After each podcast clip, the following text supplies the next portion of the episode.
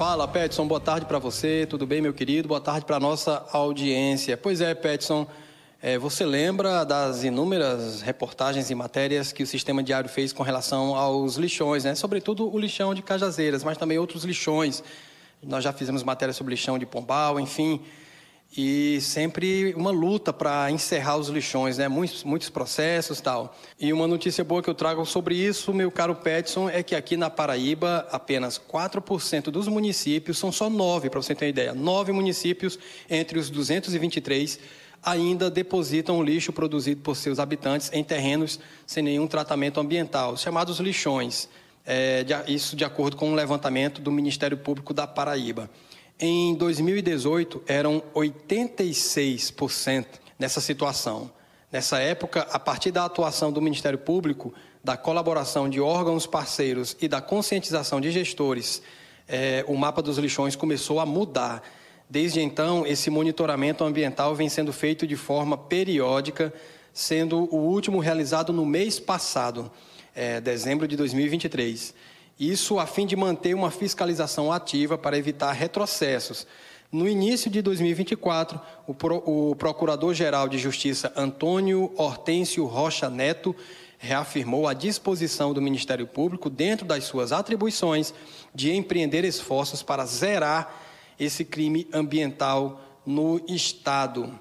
De acordo com o último relatório divulgado pelo Centro de Apoio Operacional do Meio Ambiente, quatro municípios mantêm lixões ativos destinando a esses espaços o lixo produzido. São Monteiro, Serra Branca, Sumé e Zabelê, cujos gestores já foram denunciados por crime ambiental. Já os que estão mandando parte do lixo para aterros e parte para lixões são Araruna, Jacaraú, São Bento e Pilar. Já o município de Cuité comunicou o fim do lixão mas está pendente ainda de vistoria. O projeto Fim dos Lixões da Paraíba foi executado pelo Ministério Público da Paraíba a partir de 2018 e contou com o apoio da Federação das Associações dos Municípios da Paraíba, a FAMUP, contou também com o governo da Paraíba por meio da Superintendência de Administração do Meio Ambiente, a SUDEMA, também o Instituto Brasileiro do Meio Ambiente, o IBAMA, o Ministério Público Federal e o Instituto Federal de Educação, Ciência e Tecnologia da Paraíba, o IFPB. A atuação do Ministério Público constituiu em propor a assinatura de acordo de não persecução penal a todos os gestores que mantinham lixões ativos, dando prazo de um ano para que cumprissem a lei. Em contrapartida, não haveria a instauração de novos processos e seriam suspensos os que estavam em trâmite. Entre os 223 gestores, 170 firmaram o compromisso em um primeiro momento. Com o passar do tempo, outros municípios também aceitaram o acordo e alguns, embora não assinando o acordo, se adiantaram para fechar seus lixões. Muitos municípios se organizaram em consórcios para manter aterros sanitários, já que principalmente os menores não tinham é, nem produção de lixo para justificar um aterro próprio e nem recursos para isso o governo do estado investiu em galpões de triagem em várias regiões.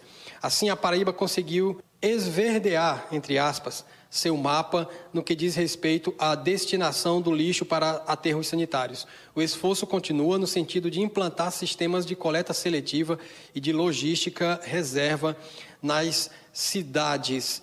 É, a população ainda pode ajudar o Ministério Público da Paraíba a fiscalizar a destinação dos resíduos sólidos nos municípios, encaminhando denúncias para a ouvidoria ou para a promotoria de justiça mais próxima. Os contatos podem ser acessados no site do Ministério Público da Paraíba.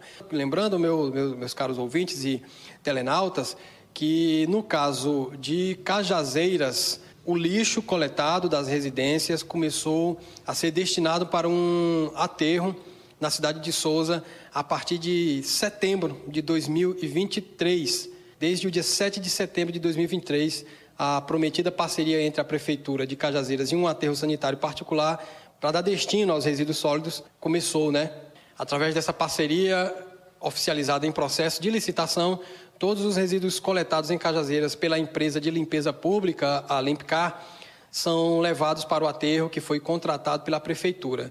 Assim, os resíduos deixam de ser depositados no lixão a céu aberto, que é uma área rural que já está bastante degradada, porque durante mais de 20 anos nenhum prefeito havia estabelecido de fato uma política de resíduos sólidos no local. Também é importante destacar que já naquele mês de setembro de 2023, a secretária municipal de Meio Ambiente de Cajazeiras, Branquinha Abreu, nos avisou que o município tem três anos para executar um plano de recuperação do lixão daquela área degradada.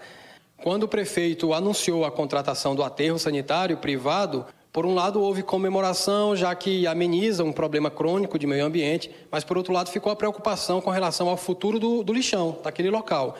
Branquinha Abreu explicou que os municípios que estão encerrando seus lixões têm um prazo mínimo de três anos para executar o plano de recuperação da área degradada. Então temos que ficar de olho, aguardar e cobrar. Ou seja, de setembro de 2023, nós temos que contar um prazo de três anos para que o município, seja qual for o gestor que estiver no poder, tenha que executar um plano de recuperação daquele lixão. Não basta só parar de depositar lixo lá, tem que recuperar a área.